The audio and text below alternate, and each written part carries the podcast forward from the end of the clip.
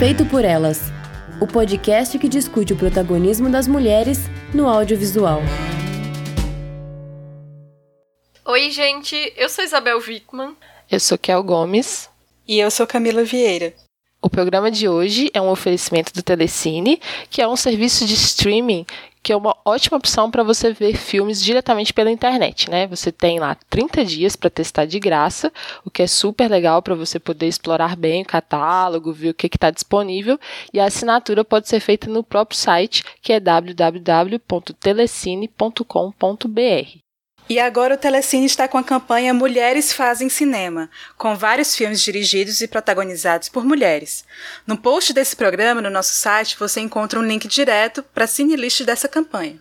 E a nossa indicação de hoje é o filme Noiva e Preconceito, que é dirigido pela Gurinder Shada, que é uma cineasta de diáspora indiana. No mês que vem, mês de julho, o dia 25 de julho é o dia do escritor, e a gente teve a ideia de fazer o mês inteiro dedicado a filmes que sejam adaptações de obras literárias escritas por mulheres ou cinebiografias de escritoras. Então fica essa recomendação para assistir Noiva e Preconceito, porque é uma adaptação bem diferente do Orgulho e Preconceito, a obra da Jane Austen, com uma pegada Bollywood. É bem bacana e para quem interessa interessar, confere lá no www.telecine.com.br. O Feito por Elas também agradece às queridas madrinhas Carolina Roncone e Letícia Santinon. E por falar em madrinhas maravilhosas, quem puder ajudar a gente com o nosso financiamento coletivo, ficamos muito gratas mesmo. São sete categorias diferentes para todos os bolsos. E aí você pode colaborar com a gente no padrim.com.br barra feito por elas e também no patreon.com barra feito por elas. Vai lá, gente, dá essa força aí. E o nosso programa de hoje é sobre a cineasta estadunidense Dorothy Arzner, que é uma das pioneiras do cinema, né? Ela nasceu em 1897. Eu fiquei pensando nessa data, né? Porque é bem a data que a Alice Guy estava começando seus, seus trabalhos ali em 1896, 97, né? Então, a Dorothy Arzner nasceu quando a Alice já estava se estabelecendo, né? E ela começou a trabalhar como diretora no final da década de 20, ainda no cinema mudo. Ela fez a transição para o cinema sonoro e trabalhou até 43. Ela era a única mulher que estava dirigindo filmes em Hollywood ao longo da década de 30. E ela também foi a primeira mulher a integrar o Sindicato dos Diretores. A gente mencionou isso no nosso programa sobre a Ida Lupino. Curiosamente, esses dias estava assistindo o documentário Alice Guy, a história não contada da primeira cineasta do mundo, por isso que eu fiz também essa relação, que é dirigido pela Pamela B. Green, estava disponível no Espaço Itaú Play, né? E nele, nesse filme, aparece uma carta da Alice corrigindo um artigo de um jornal na década de 30 que citava como pioneiras do cinema Germane Dulac e a própria Dorothy Arzner, né? Como as primeiras cineastas, né? Mulheres. E nessa carta de correção ela diz que, ao que ela saiba, ela mesma foi a primeira e ela permaneceu sozinha por mais de 10 anos, se eu não me engano, ela disse 17 anos, né? Aí depois ela diz que veio a Lois Weber, que trabalhou com ela, e ela diz que Lois Weber foi a primeira cineasta estadunidense, então, né? E na, e na sequência seriam essas outras duas, né? Na verdade, a gente sabe que teve muito mais mulheres cineastas nesse período, né? Na década de 10, na década de 20, né? Inclusive a própria Mabel Normand, né? Que foi quem lançou Charlie Chaplin. A gente precisa fazer um programa sobre ela ainda. Mas por coincidência, com esse programa a gente fecha a quadrilha das quatro cineastas que a, pró a própria Alice Guy citava como pioneiras, né? Que é a própria Alice Guy, a Germane Dulac, que fizemos um programa recente, a Louise Weber e agora a Dorothy Arzner. Sim, nesse documentário sobre Alice Guy Blaché, eu acho que fica bem nítido como ela ainda é uma cineasta desconhecida para nós contemporâneos, né? Na abertura do documentário é curioso como, é, com tantas entrevistas com diretoras e diretores, só a Ava DuVernay disse saber quem a, a Blaché era, assim, achei bem curioso isso. E o pouco que a gente sabe dela é fruto de vários apagamentos ou equívocos históricos, né? Como, por exemplo, acreditar um filme dela com o nome de um outro diretor, ou creditar com a autoria dela um filme que ela não fez, né? Então são esses apagamentos das pioneiras que inclusive fazem com que nós brasileiros mal conhecemos a biografia a, e a filmografia da Dorothy Asner, né? Por exemplo, só recentemente teve uma mostra dedicada a ela no Rio de Janeiro, é, foi em, agora em janeiro desse ano, na Caixa Cultural, e que a princípio tinha sido cancelada, teve vários embrólios para a mostra acontecer, mas acabou acontecendo. E, e, sem falar que a obra da Dorothy Asner em si, ela necessita de restauro, de preservação. Em especial os filmes dos anos 20 e dos anos 30, né? Alguns desses filmes, inclusive, se perderam, não foram preservados. E, e aí, pensando nela como uma cineasta pioneira, a gente se pergunta como é que ela foi a única mulher nos anos 30 a dirigir filmes em Hollywood, né? Quando as mulheres elas já estavam sendo expulsas da indústria, né? Por um lado, ela precisou ter coragem para enfrentar, para fazer negociações. A gente sabe do caso dela que ela blefou para sair da Paramount para buscar dirigir filmes em um outro lugar. Ela fez esse blefe e ela conseguiu ficar na Paramount. A gente sabe dessas negociações, mas ao mesmo tempo ela era uma mulher branca, rica, era lésbica, né? Ou seja, ela podia desfrutar de uma vida dedicada à carreira sem precisar cuidar do marido, dos filhos, que era o que acontecia com as mulheres brancas burguesas da época, né? Então, assim, ela, ela vinha de um outro lugar. Mas o que eu vejo ser mais profundo na obra da Dorothy Asner é quando a gente vê que muitas de suas personagens mulheres, elas almejam uma vida melhor para elas, seja no amor, na carreira, na independência econômica. Então eu acho isso bem, bem legal de ver. Sim, é massa mesmo. É, e esses são privilégios, né, que até hoje fazem diferença no acesso ao trabalho com o cinema, assim, né, a, a família, as relações em si, o background, digamos assim. O pai dela tinha um restaurante que era frequentado por grandes figuras de Hollywood, além das conexões da família com os irmãos DeMille, que eram muito influentes na época, né? E nas pesquisas sobre a vida dela, eu vi que ela iniciou na indústria trabalhando como datilógrafa de roteiros no estúdio Famous Players Lasky, que se tornaria mais tarde a Paramount. Então, ela começou ali, né, fazendo algo bem da administração, né, que não tinha nada a ver com o processo em si de fazer um filme, mas foi assim, né, cutucando, cutucando, e esse trabalho de datilografia só durou três meses. Mente criativa, inquieta, com vontade de independência, como a Camila falou nos próprios filmes, tem essa abordagem, né, ela logo foi mudando de cargos, uhum. aprendendo muito no caminho sobre todos esses processos de, de filmagem, de realização, e aí ela chega à montagem, que é onde ela aprende bastante sobre montagem, e depois a direção. Então, acho que ter essa experiência de várias partes da produção, com certeza deu a ela muito conhecimento para dirigir, né? E a gente percebe pelos filmes, assim. Sim, e uma coisa que eu achei bem interessante é a gente, óbvio, não tem acesso a toda a filmografia dela, porque diversos filmes simplesmente não se encontram em lugar nenhum, mas tem uma meia dúzia de filmes, assim, mais ou menos bem conservados, né? E um pouco mais de meia dúzia, mas enfim. E no que a gente pode conferir dessa filmografia, né? O, o que me chamou a atenção foi principalmente os filmes dela que são pré-código, né? Eu amo muito cinema pré-código, né? Que é um período que é de muita transgressão. Então, para explicar, assim, para quem não tá situado no que seria o cinema pré-código, né? Se chama de Código Reis, popularmente, né? Era uma espécie de censura, né? Que foi criada e que, e que tinha uma série de regras sobre o que, que podia e o que, que não podia aparecer nos filmes em Hollywood ele foi elaborado a partir de uma série de reivindicações da própria sociedade, puxados principalmente por grupos religiosos. Então, as pessoas começaram a dizer que os filmes estavam muito imorais, né? Ele, come... ele entrou em vigor em 1930, mas para valer mesmo, só em 34. Então, ainda se considera esses filmes tipo de 32, 33 como filmes pré-código, porque muita coisa ainda passava, ainda era aceitável, né? Então, esses filmes que a gente que são memoráveis até hoje, assim, quando a gente pensa, tipo um um Scarface da vida, né? Que tem toda a questão da criminalidade, do incesto, enfim, é, foram filmes que puxaram muito, né? Os limites aí da, da moralidade do cinema na época e uma parte da população não digeriu isso de uma maneira muito boa e teve essa reação. Então, até a década de 60, já de uma maneira enfraquecida, né, é, na, na década de 60, mas então esse, os filmes passaram a ter esse controle de conteúdo, né?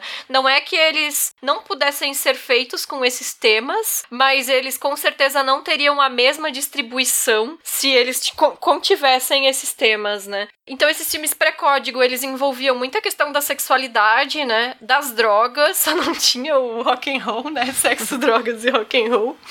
E, e com o código, além dessa coisa do, da dificuldade de distribuição do filme, determinadas ações elas podiam aparecer em cena desde que os personagens que fizessem essas ações tivessem algum tipo de punição posterior na trama, né? Que não, não passasse batido, vamos dizer assim, né? Mas voltando daí a Dorothy Arzner, né? Ela tem vários filmes pré-código e algumas coisas podem não parecer tão progressistas para os dias de hoje, né? Mas eram bem ousadas para época, se a gente pensar no contexto, né? E aí eu chamo a atenção especificamente pro Segura o que é teu, o filme dela, dela de 27, que tem a Clara Bow, que se apaixona por um cara, só que ele tá noivo do, de uma outra moça, né? Que eles são prometidos desde criança. Então o filme começa com eles criancinhas sendo prometidos em casamento, né? E aí ela vai lá, flerta com o pai da noiva dele, convence o pai dela a deixar essa moça se casar por amor, como os dois supostamente fariam, né?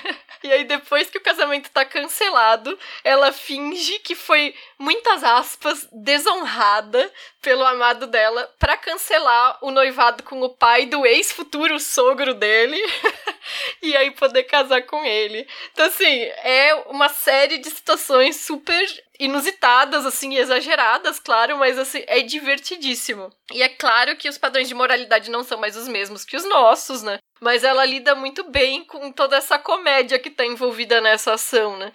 E quando a mulher se opõe de 32 é maravilhoso também, porque aborda de uma forma que eu não considero caricata a questão da adicção do álcool e tem toda uma trama sobre relacionamento aberto que a mocinha diz que ela era uma esposa moda antiga, mas que ela precisa ser uma esposa moderna e aí ela vai e sai com nada menos do que o Cary Grant jovenzinho na frente do marido dela.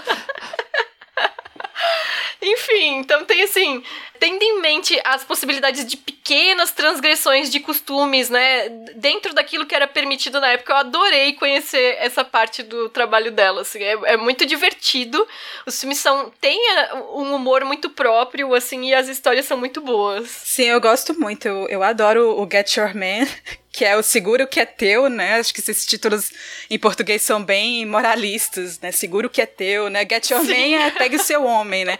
E Merrily We Go to Hell, que é o Quando a Mulher se Opõe. Acho, acho curioso esses títulos em português. Mas, assim, no... Seguro que é teu, Get Your Man, eu gosto muito dessa possibilidade de existir uma protagonista que, dentro dessas convenções da sociedade, ela consegue usar essas mesmas interdições a favor do que ela deseja, assim. Então, ou seja, ela vai uhum. forjar uma situação escandalosa de desonra para conseguir se casar com um cara que tá com o casamento arranjado com outra, né? Eu acho que é um bom exemplo de como é possível usar essas transgressões das convenções ao seu favor, né? E não para ser uma coisa negativa. Então, quando por exemplo, nesse filme Quando a Mulher se Opõe, para mim eu acho interessante por ser um filme que explicita o que é uma masculinidade tóxica, em que a mulher ela não consegue escapar do relacionamento abusivo, né? Porque mesmo que ali ela decide, né, ter um relacionamento aberto, é, o percurso inteiro da relação que ela tem com ele, ela sofre várias chantagens emocionais, né?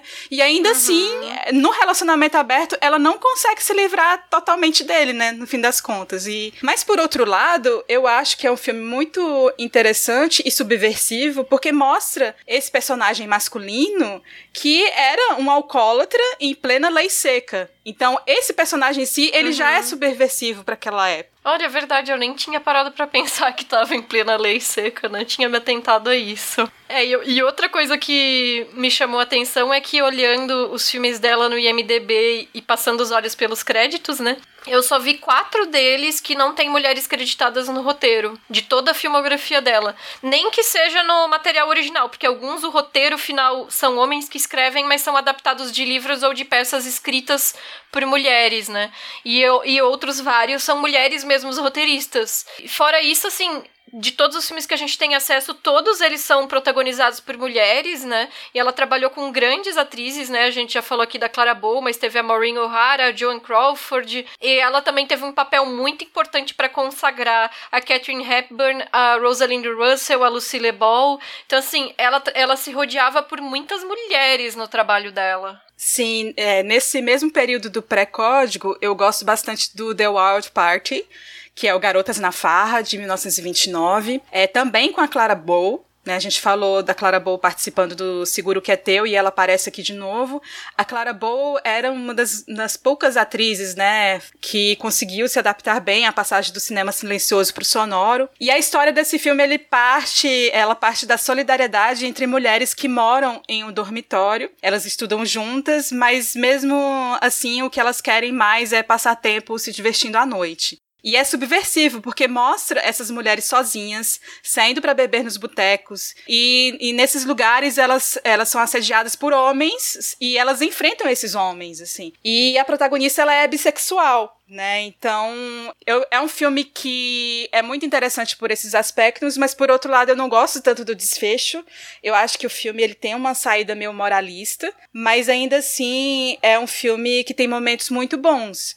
E esse foi o primeiro filme, por exemplo, o primeiro filme sonoro da, da Paramount, né? Em que a Asner, ela inventou o que hoje a gente chama de boom, né? Mas na época, o que aconteceu? Tava nessa transição do mudo para o sonoro, e aí, para dar mais liberdade de movimentos para a atriz, para Clara Bow, ela pediu para o técnico de som acoplar o microfone a uma vara de pescar. Só que ela não patenteou isso, como ah. se fosse uma invenção. E aí depois foi criado o boom, né? Foi sistematizado, legitimado.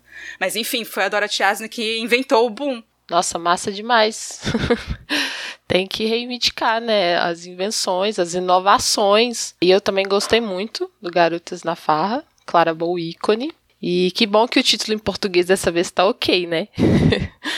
Isso, tá bem próximo. É. Porque realmente eu sempre fico observando também essas mudanças, o que, que querem dizer essas mudanças nos títulos, né? Enfim. E algo que me chama muita atenção no geral né, é o foco que ela dá para as relações femininas, muito mais do que o protagonismo, mas a relação entre mulheres, né, e a independência, como vocês também já falaram, a independência delas e especificamente os lugares de trabalho delas, né, como que elas se articulam, é, quais que são esses lugares naquele contexto, naquela época. E a Clara Bull, né, que a gente mencionou, a, a It Girl original, né, e a primeira queridinha da América, né. Mas hoje nós vamos falar de um filme que é protagonizado por outras duas atrizes, né? A gente vai falar especificamente é depois desse apanhado geral assim da filmografia dela, mas a gente vai focar no A Vida é uma Dança de 1940. Então já é um dos filmes do, do final da carreira da Dorothy Asner, né? E nesse filme a Maureen O'Hara interpreta Judy, que é uma bailarina que integra uma trupe de dançarinas e que quer dançar mais do que tudo, né? A vida dela é a dança, né? E a diretora do grupo acha que a Judy tem potencial para entrar numa companhia de balé, só que quando a diretora do, grupo tá levando ela para lá, ela é atropelada e morre no caminho. É muito azar, minha gente. E a Judy, ela desiste de fazer o teste porque ela vê as outras bailarinas dançando e ela acha que ela não é tão boa quanto as bailarinas dessa companhia, né? E é, a outra personagem é a Bubbles, que é interpretada pela Lucille, Lucille Ball, que é, ela vira uma estrela burlesca com o nome de Tiger Lily White e chama a Judy para ser escada do número dela, para fazer uma uma transição, né, que no número dela que vai chamar mais a atenção para a presença dela, então. E tem uma coisa que eu gosto muito no filme, que é a forma como é feita a comparação entre as duas. Porque a princípio parece que vai ser feita, vai ser criada ali uma oposição entre elas, né, pela diferença de estilos, uma coisa meio cisne negro, né? E aí tem até essa diferença na dança, né, que é colocada como se fosse uma dança menos técnica e mais apaixonada e que agrada ao público, né, que é a da Bubbles, e uma dança muito técnica, mais sem volúpia, né, que é o da Judy, né? Só que no filme não tem essa competição entre elas, né? E a, e a Bubbles ela chega a pagar as dívidas da Judy sem a Judy saber, né? Quando ela tá desempregada. E apesar de não ser o emprego dos sonhos dançar como escada da Bubbles, é a Bubbles que garante que ela ganharia pelo menos 25 dólares por semana, o que era muita grana na época, né? Então tem assim essas faíscas, essas tensões, né? Tem uma comparação externa das duas e claro que tem os desejos das duas envolvidas nessas situações, mas tem também uma certa parceria, né? Por isso que eu não gosto muito da cena das duas brigando. Tem uma cena no final que eu acho um pouco decepcionante assim, que que é as duas brigando em cima do palco, mas eu gosto que o filme não trata Bubbles como vilã não faz julgamento moral sobre ela, assim, e ela tem um tom mais cômico que contrabalança a seriedade da Judy e a Lucille Ball tá maravilhosa, assim. A gente já sabe que ela tem o timing cômico, para quem já assistiu I Love Lucy, isso é algo claro, né? Mas isso aqui é década antes de I Love Lucy, e aí consegue juntar tanto o timing do, do humor dela quanto essa expressão de sensualidade que é algo que no I Love Lucy já não estava mais presente, né? Eu achei ela fantástica. Sim, a Lucy Ball, ela tá maravilhosa no filme e a Marion O'Hara também. Eu acho que elas elas estão maravilhosas assim, né? Como as duas protagonistas, né? Eu até acho que elas são as uhum. protagonistas uhum. do filme. E nesse filme, a Dorothy Asner, o que eu acho interessante é aquela parte dessa tipificação clichê que era muito comum na Hollywood clássica, né? Que é isso, que é a loira que seduz e quer casar com um milionário para subir de vida, a ideia do Diamonds are the girl's best friend, né? E a Morena, que deseja ter uma carreira sólida como dançarina, que é vista como a inocente, a suposta inocente, a mocinha da história. Só que eu acho que ao longo da trama, ela vai complexificando, né, essa dicotomia, e, e aí não existe isso de mocinha ou vilã, né, mas são mulheres que almejam desejos diferentes na vida. Eu acho que fica muito claro isso no próprio discurso da Judy ali no tribunal, né, ele, ele vai por esse caminho. E, e mesmo após a briga entre as duas, duas, parece que existe uma cumplicidade entre elas ali no final. Uhum, é. Total. Não, eu adoro a Virginia Field também, gente, como Eleanor, que é a ex-esposa não tão ex assim do Jimmy Harris, porque eu gosto muito uhum. da, da, relação dos dois ali, aquela coisa, né, oscila entre o não te quero, te quero, não te quero, te quero, e eu acho que a Virginia Field faz isso muito bem, assim sendo, sendo coadjuvante, né? Bom, o filme é que os filmes que vêm logo à cabeça, Cisne Negro e Homens Preferem as Loiras, com certeza, assim, na hora. Muitos paralelos. E eu acho que há uma certa ambiguidade na relação delas, né? Eu acho que é bem legal, assim, como ela trabalha isso mais externamente, colocando que isso é né, até uma certa pressão externa mesmo, né, mas eu também encontro como uma rivalidade, ao mesmo tempo que tem essa parceria, tem uma rivalidade, porque eu vejo uma crítica do filme sobre como isso acaba virando mesmo um espetáculo, né, como que vira um show que vai servir muito mais ao interesse masculino do que ao interesse delas, do que elas realmente querem, né, e que diz muito sobre inseguranças também. Sim, é. E pensando sobre essas diferenças entre as duas, né, tem um aspecto é, que é o da Judy fazer tudo pela dança, né? Que ela ama a dança acima de tudo, né? Enquanto que a Bubbles ela tá mais preocupada nesse retorno financeiro. Ela quer essa estabilidade financeira e essa segurança, né? E aí tem esse plot que a, Judy conhece esse cara no começo do filme, que é o Jimmy, que a Kel mencionou, né? Mas ele se desinteressa dela porque ela tem olho azul igual a ex, né? Não, e, e, e, só, só abrindo um parênteses, porque isso é muito bom, porque quando você conhece, né, ele, que ele diz isso pra ela, e aí você pensa, gente, uhum. como assim? A pessoa não vai gostar de alguém que tem olho azul? Sabe? aí depois o filme retoma, retoma isso e você entende, né? Que é bem legal, assim, faz essa, essa volta. E fica claro que ele não superou em nada esse relacionamento, né? Porque se nem a cor do olho uhum. ele conseguiu superar, né? Imagina, né? E aí ele sai com a Bubbles no lugar da Judy, né? No final das contas, né? Só que os dois se perdem, né? No, nos bares aí, ela volta para casa e ela divide nessa época o quarto com a Judy e com outra menina, né? E aí mais pra frente, a Judy ela reencontra ele, sai com ele de novo e descobre que ele é ricaço, né? Sempre tem essa coisa, Ai, né? Preciso te contar, eu sou muito rico. é. Mas aí ele revê a ex e ela percebe que ele ainda gosta da ex, né? Ela vai para casa chateada e ele fica na frente da pensão dela bêbado esperando ela. Aparece a Bubbles e eles vão embora e casam sem ele nem saber, né? Porque ele tava tão embriagado que ele nem, nem sabia que eles casaram, né? E a briga das duas é, é em parte motivada por isso, assim, né? Que, por isso que também me desagradou, né? Porque ela pergunta para Bubbles, a Judy pergunta para Bubbles, né? Como que você pode ter feito isso comigo, né? Mas o que eu achei ótimo foi que no final a Judy ela fica com a dança e não com o cara, né? Tipo, ela deixa pra lá esse papo de Jimmy aí, né? E entra pra companhia de balé. É, até porque claramente ele não era um cara que ia ter um relacionamento saudável com ela, né? Porque ele não tinha desapegado da ex ainda. E a Bubbles, né? Em contrapartida, ela também não fica com o cara, né? Ela aceita se divorciar para ele voltar com a Eleanor, mas pede em troca 50 mil dólares pelo divórcio. Ou seja, ela também garantiu a preocupação dela, que era a situação financeira. Então, eu, eu achei muito engraçada a cara que a Lucille faz de vitória, assim, pelos Perfeita. 50 mil dólares. E desse jeito, assim, na oposição entre os objetivos das duas, as duas tiveram um final feliz, nenhuma ficou com o boy, pela qual elas brigaram, né? E todo mundo ficou feliz. Pois é, eu não, eu não sei exatamente se essa briga entre as duas só foi por causa do Jimmy, né? Depois eu vou falar um pouco do Jimmy, porque eu acho ele um uhum. personagem interessante. Mas eu acho que ali, quando ela explode, né, e tem aquela briga, eu acho que é uma mistura de frustrações juntas, assim, né? O Jimmy, a maneira como ela foi colocada uhum. ali para servir de escada pra Bubbles, né, que é bem cruel aquilo ali, os xingamentos da plateia, o fato dela se sentir um fracasso como dançarina, a morte da mentora. Então são muitas decepções juntas é, em um mesmo pacote, a sensação de não conseguir fugir disso, porque é preciso sobreviver.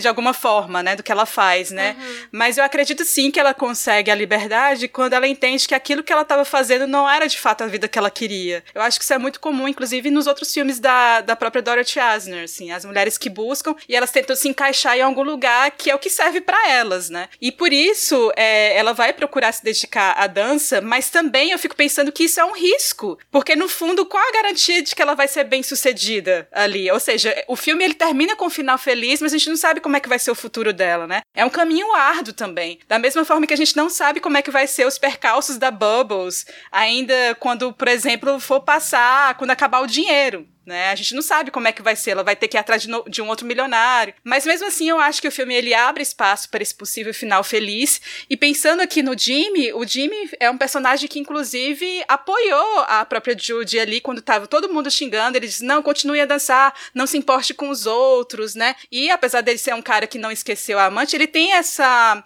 ambiguidade também, né? E eu acho que ele caiu a ficha na Judy no final, porque ele mesmo disse para ela que ele era um tipo que era perigoso, né? Assim que não, eh, você não precisa de mim, você é muito boa, você é muito autêntica. Então, assim, mas ao mesmo tempo ele não conseguia abandonar ela, né? Mas eu acho que ali ficou muito claro para ela no final que era necessário ela seguir a vida dela, que era se dedicar à carreira da dança. E isso eu acho interessante. Essa cena do Jimmy é maravilhosa, porque ele vai de uma coisa a outra muito rápido, né? Ele tá super na dela e de repente ele fala: Não, eu não te mereço, você é boa demais para mim.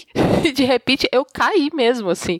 Quando ele fala isso, eu achei que, nossa, ele vai embora. Aí de repente ele volta e fala: Não, tá tudo bem, vamos ali. Eu achei muito massa, assim, o quanto que ele tá confuso. Eu achei um ator perfeito também, nessa confusão dele de sentimentos, né? Gostei bastante. E o final delas eu também achei massa, porque reflete isso, né? O quanto que, na verdade, elas estavam deixando que o interesse por um homem afetasse o interesse maior delas, que era o da dança, que era do trabalho. E no fim, é, é isso que era isso que elas estavam buscando, né? É, reconhecimento, melhora de vida. Então, por isso, não terminar com os homens eu achei sensacional. Reflete o verdadeiro desejo delas, o que as movia de fato. E eu uhum. vejo que assim, entre as duas são vários pontos de conflito desde o início, porque a Bubble sempre chamou mais atenção, né? Enquanto a Judy ela sentia que amava a dança, mas não conseguia se sobressair. Então, é muito frustrante isso. Obviamente que vai afetar na, na relação, né? Uma é claramente autoconfiante, você vê pelo andar, pelo jeito de falar, enquanto a outra não acredita em si mesma o suficiente. Tanto que a Judy, quando vai até a escola de balé pela primeira vez, ela né, assiste aquele, aquela apresentação ali e não se sente capaz. Ela vai embora simplesmente. Então falta a ela essa autoconfiança, né? E em uma das músicas da Bubbles, ela canta assim, por que ser intelectual, né? Ela tá dizendo muito dela, assim, que ama a dança também, que não pode ver uma música que logo se movimenta, mas me chamou a atenção essa pergunta da música: por que ser intelectual? Como se houvesse essa oposição mesmo ali da loira morena, né? E, e o que indica também que provavelmente ela se comparava com o estilo mais classudo que é uma palavra até que o filme mesmo usa para falar da Judy. Ela se comparava com esse estilo classudo dela, da Judy, né? E se sentia ameaçada de alguma forma, porque ela não suportava a ideia de dividir o holofote. Né, quando a Judy faz um discurso que chama atenção, as pessoas aplaudem, ela se sente ameaçada por isso. Então tem essas tensões, né? E a, a disputa por esse cara era só mais um item, né? Que acaba se tornando o menos importante de tudo. E o casamento, esse casamento louco de meio-dia e bebum, só a gota d'água mesmo em meio a essa relação que era atravessada por comparações que as impediam de serem verdadeiramente próximas. Assim, você vê que elas querem, mas essas coisas que as atravessam acabam distanciando elas, né? Provocando esses, essas faíscas, como a Isa falou bem também. Gostei dessa palavra, faíscas. Mas aí tu vê que a insegurança era, era mútua, assim, né? Quase como se fosse uhum. um sistema que co coloca essas mulheres para se comparar umas com as outras, mas as duas têm os seus méritos e nem precisariam, né? Ficarem Sim. inseguras em relação a isso, né? No final, são dois estilos de dança diferentes, né? Sim. Então é só uma falta de, de, de, de melhor colocação da Judy. onde que ela onde que ela estava. E não o que ela fazia, né?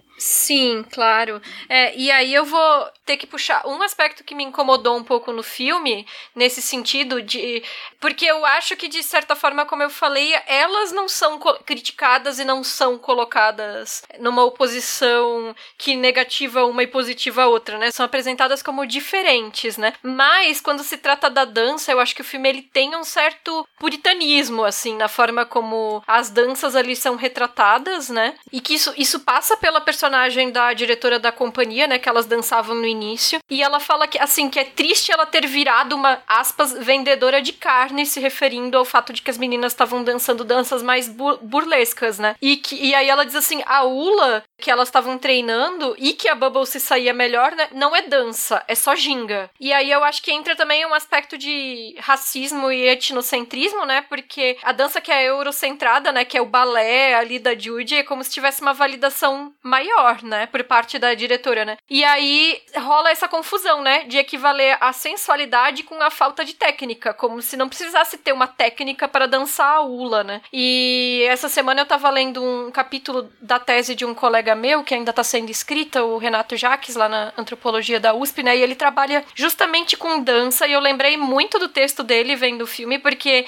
ele faz trabalho de campo em vários grupos de dança aqui em São Paulo. Ele começou a dançar também para fazer essa pesquisa. E ele diz assim que parece que tem toda uma coisa enraizada nas coreógrafas, nos coreógrafos e também nos pesquisadores do tema da dança, de que determinadas danças, por exemplo, não podem concorrer em editais culturais, né? Porque elas não têm pesquisa, não têm corpo teórico e muitas aspas, curiosamente, essas danças são aquelas que reivindicam certas ancestralidades. Ou seja, né, tem toda uma coisa de uma branquitude que está definindo os critérios do que, que pode ser aceito como dança e como e o que, que não é dança, né? E aí ele cita nesse texto dele que tem um antropólogo, James Clifford, nos anos 70, que ele elogiava o fato de que as artes de vários lugares faziam trocas, né? E como que isso era bonito, enriquecedor e tal, né? E aí é, chega a Marilyn Stratton que é uma antropóloga que já está trabalhando ainda no século XXI, né? E ela questiona é, a validade disso, né? Porque. E aí vem essa questão, né, que é colocada no texto dele. Se o Picasso ele pintava máscaras africanas nos quadros dele, né?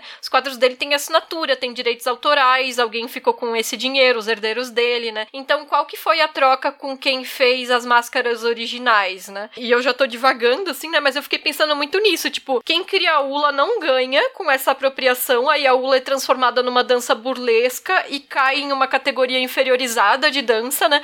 Tem o status de dança duvidado, tudo por uma questão de tipo um etnocentrismo, um eurocentrismo, né? Eu não vou aprofundar porque não é minha área, mas eu fiquei pensando em relação a esse texto, né? Tem, tem muito a ver com a forma como o balé é colocado num patamar que é até de moralidade superior, né? Em relação à Ula, né? E aí eu ainda me chamou atenção o fato de que a Bubbles, ela depois, quando vai pra Broadway, ela adota o nome de Tiger Lily, né? Que é a princesa indígena do Peter Pan. Mas aí ela adiciona o sobrenome White, branca, né? Não, pois é, como eu falei antes, a, a Dorothy Chasner, ela era, né, uma mulher branca, rica, e boa parte dos personagens nos filmes, se a gente pegar a filmografia como um todo, eles são burgueses ou aristocratas, né? Então uhum. ela tá uhum. falando um pouco do próprio lugar dela. No caso do A Vida é uma Dança, a gente vai ver, assim, duas protagonistas trabalhadoras da arte, né? Ou seja, ela propõe aí um certo deslocamento desse lugar dela de classe, mas ainda assim o olhar ele é permeado pelo racismo, né? É só você ver aquela cena inicial, né? Como é que os personagens negros eles aparecem ali no filme e, e ao longo, né, de toda a narrativa. Ali no início você vê que eles são os músicos, né, que tocam uhum. no, no Palais Royal, que é um cabaré e no filme ele é um espaço ilegal de jogatina que é invadido pela polícia, né? Mas ao mesmo tempo quando a Bubbles passa a dançar na Broadway, os músicos eles são todos brancos, né? uhum. né? E nessa transição desse na, na transição do espetáculo existe um blackface. Então, ou seja, é claramente é um filme que ali nos anos 40, ele de certa forma reverberava, né, essa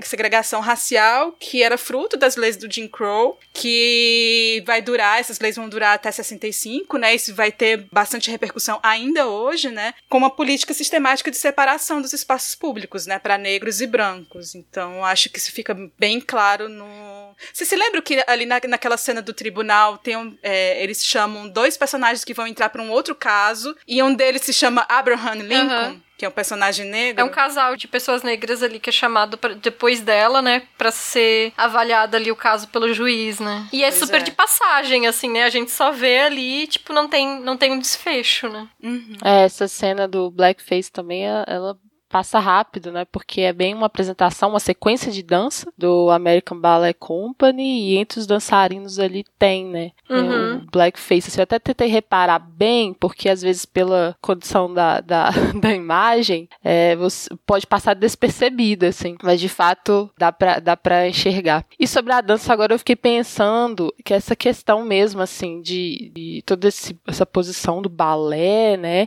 E o balé é uma dança mais controlada né? Uma dança assim de um, uma elegância e também ao mesmo tempo remete a, não sei, um, sabe, uma coisa pura, enfim, tem todo esse imaginário de um balé, tipo, ah, as meninas que podem, né, que são ricas, geralmente tem essa coisa da mãe colocar no balé para ter modos, inclusive para ter modos. Então, e a Ula, de fato, também me chamou a atenção essa coisa dela falar que não é dança. Eu acho que isso é reflexo da época também, né? Reflete a época ali. Acho que muito difícil ela ter uma, uma visão ali da aula como dança, tanto quanto era o balé. E aí, essa questão de que a aula, os movimentos são muito mais livres, né? Menos controlados. E a mulher, ela tá, tipo, tendo. Como que eu vou dizer? Ela tá. Ela, ela tá se apropriando dos movimentos sensuais de seu corpo, sabe? Então, de certa forma, ela não tá se controlando como acontece muito na dança do, do balé, assim, né? Que tem que seguir passos é, é determinados, enfim, uma certa postura mais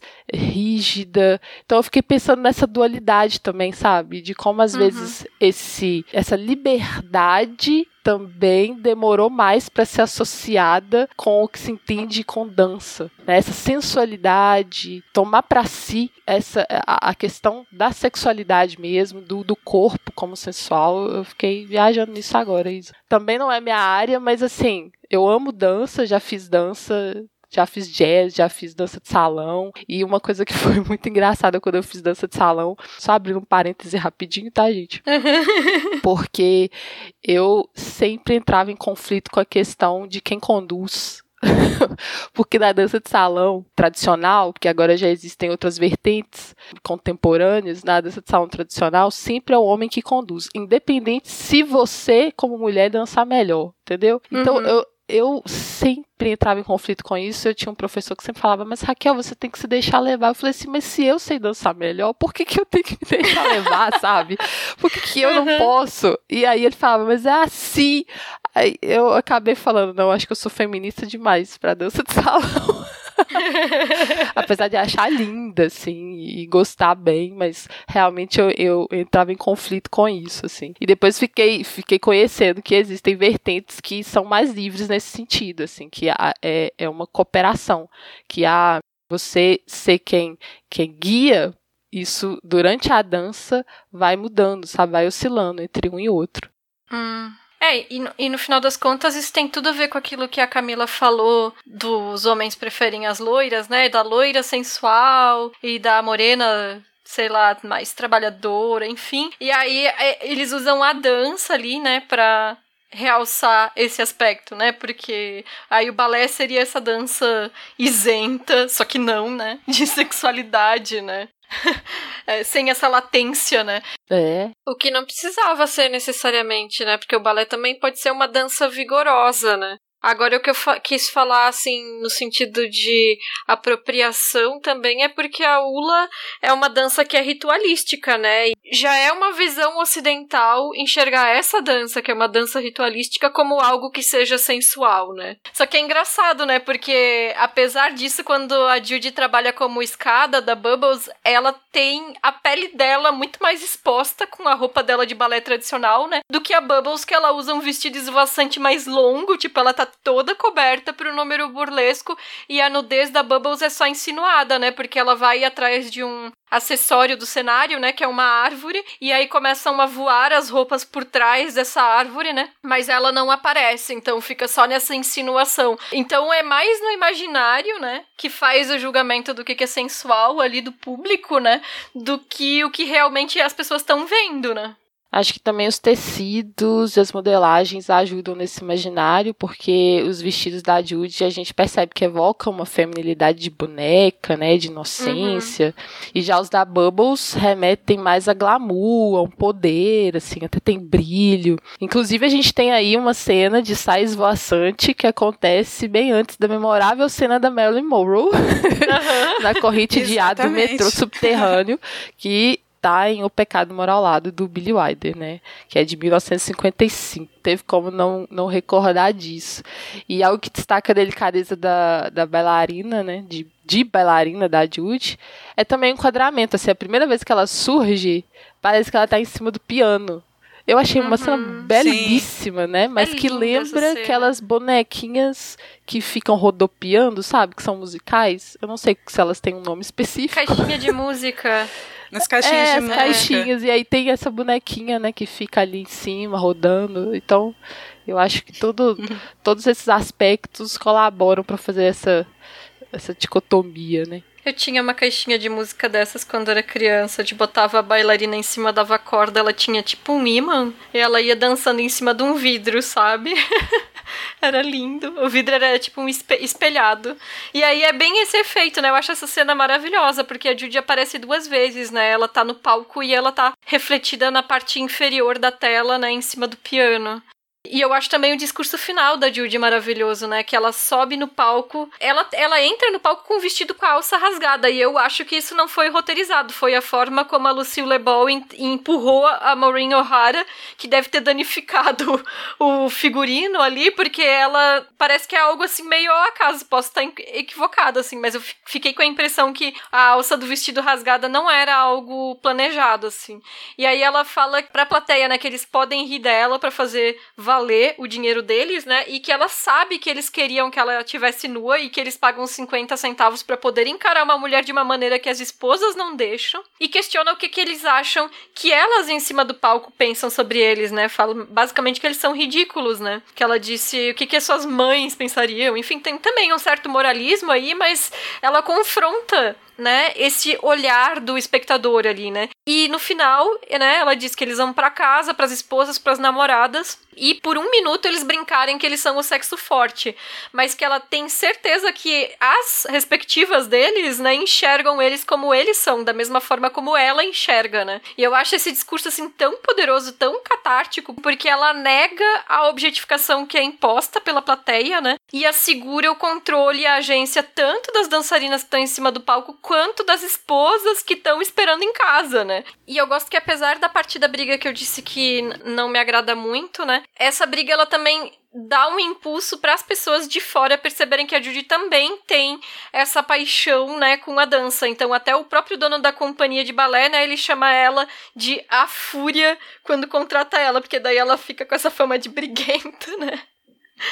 Eu também gosto muito desse discurso de viés feminista da Judy nessa cena, mas eu fico pensando como foi um discurso que foi facilmente capturado pelo espetáculo, né? Porque afinal de contas, todos ali acabam aplaudindo ela no final. E eu fico pensando se é um discurso que provoca mesmo algum desconforto, sabe? Eu acho que, que não é um discurso que provoca desconforto ou constrangimento na plateia. E talvez eu acho que isso diga muito da própria Asner, e o lugar dela na indústria, né? Porque ela pretendia nos filmes abrir esse espaço para pequenas subversões, mas eu acho que no fundo ela acabou sendo absorvida pela própria indústria, né? E como trabalhar dentro desse lugar? Uhum. Ao mesmo tempo, eu acho muito interessante, né, a gente pensar esse lugar dela nesse limite de negociação entre o que era possível criticar e o que, que não cabia no cinema hollywoodiano.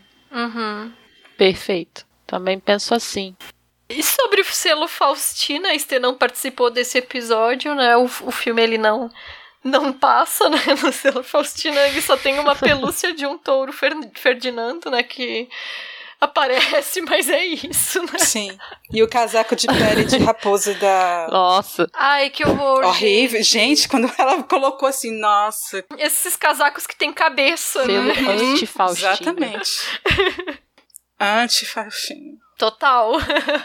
E para fechar o nosso programa, eu só queria acrescentar que geralmente a gente não fala aqui muito sobre a vida pessoal das diretoras, a não ser quando influencia, né, nos aspectos que influenciam o trabalho delas, mas até a própria Camila já mencionou, né? Aproveitando que a gente está no mês do orgulho LGBTI, eu acho que vale a pena frisar que a Dorothy Asner era lésbica, né? Ela não escondia a orientação sexual dela, embora também isso não fosse tratado de uma maneira aberta, né? Até pelo contexto da época da indústria e tudo, né? É, existem rumores de que algumas atrizes com as quais ela trabalhou, ela tenha namorado, né? Então a Joan Crawford, a Alana Zemova, a Billie Burke, né? Mas ela teve também um relacionamento morou junto com a dançarina e coreógrafa Marion Morgan por 40 anos até a morte da Marion, né? E a Marion, inclusive, ela coreografou algumas das sequências do A Vida é uma Dança. Ela trabalhava em muitos dos filmes da Dorothy, na verdade, né? E é interessante pensar que apesar do estilo dela, né, que ela não tava dentro, não se apresentava dentro de um padrão de feminilidade tradicional da época, né? Ela sempre andava com paletós, com os cabelos penteados para trás, né? E ainda com esse relacionamento com a Marion e tudo que era algo que, na verdade, as pessoas sabiam, né? Assim, embora não fosse tão comentado, né? Era o segredo que todo mundo sabia, né? E ela ainda assim conseguiu, né, esse lugar de destaque num sistema, né, que, na, que já era dominado pelos homens, né, do, do final da década de 20 até o, o começo da década de 40, quando ela trabalhou. Eu até fiquei pensando nisso, né? A gente não precisa inventar realidades paralelas para criar falsas representatividades do que existia na época, né? Porque na verdade as pessoas de diversas minorias já existiam na Hollywood daquela naquela época, né? E esses grupos eles estavam ali tentando ao seu modo, né, se manter trabalhando com aquilo que gostavam dentro daquele sistema, né? Cinema da Dorothy Asner, como a gente já mencionou, tem melodrama, mas tem muita comédia. São filmes de estúdio, então de certa forma vão se conformar a determinados padrões de narrativa que existiam na época, que às vezes são transgredidos se a gente pegar os filmes pré-código dela, como a gente mencionou no começo do nosso programa. São filmes muito gostosinhos de assistir, com grandes grandes atrizes, então se joguem e conheçam mais o trabalho da Dorothy Arzner. É isso, sigam Feito por Elas nas redes sociais, no Twitter, Instagram, Facebook e Letterboxd Feito por Elas. Também estamos no iTunes. Além do site do feed, os programas estão disponíveis no Spotify, no Deezer e no YouTube. Lembrando, gente, que os links e referências que a gente cita durante o programa são sempre listados no post, tá? Só dá uma olhadinha lá no site. Também temos newsletter quinzenal maravilhosa, feita especialmente para nossas madrinhas e padrinhos. Então, se você ainda não apoia a gente, recomendo fortemente que apoie, porque, né, nessas newsletters a gente recomenda muito conteúdo legal, além do que a gente já faz aqui no programa, né? E também temos o grupo no Telegram, aberto a todos. Estão todos e todas convidados para estarem lá. E como nós mencionamos na nossa abertura, no dia 25 de julho se comemora o Dia do Escritor, e por isso a gente decidiu dedicar o mês de julho a filmes adaptados de livros escritos por mulheres e cinebiografias de escritoras. Então, o nosso próximo programa a gente já começa com o filme As Horas, dirigido pelo Stephen Daldry, e que tem como uma das protagonistas a Virginia Woolf. Então, fica a dica aí para quem quiser ver ou rever As Horas antes do nosso próximo programa. E os comentários sobre esse programa você pode enviar para o nosso e-mail e-mail contato arroba feitoporelas.com.br ou no nosso site feitoporelas.com.br. Obrigada pela audiência e até a próxima. Beijo grande, pessoal. Tchau, até a próxima. Tchau, gente. Beijo. A pesquisa, pauta e roteiro desse episódio são de Isabel Wittmann, Kel Gomes e Camila Vieira. A produção e a edição são de Isabel Wittmann. A arte da capa, da Amanda Menezes. A vinheta de abertura foi composta pelo Felipe Aires. E a locução da vinheta, da Débora Garcia.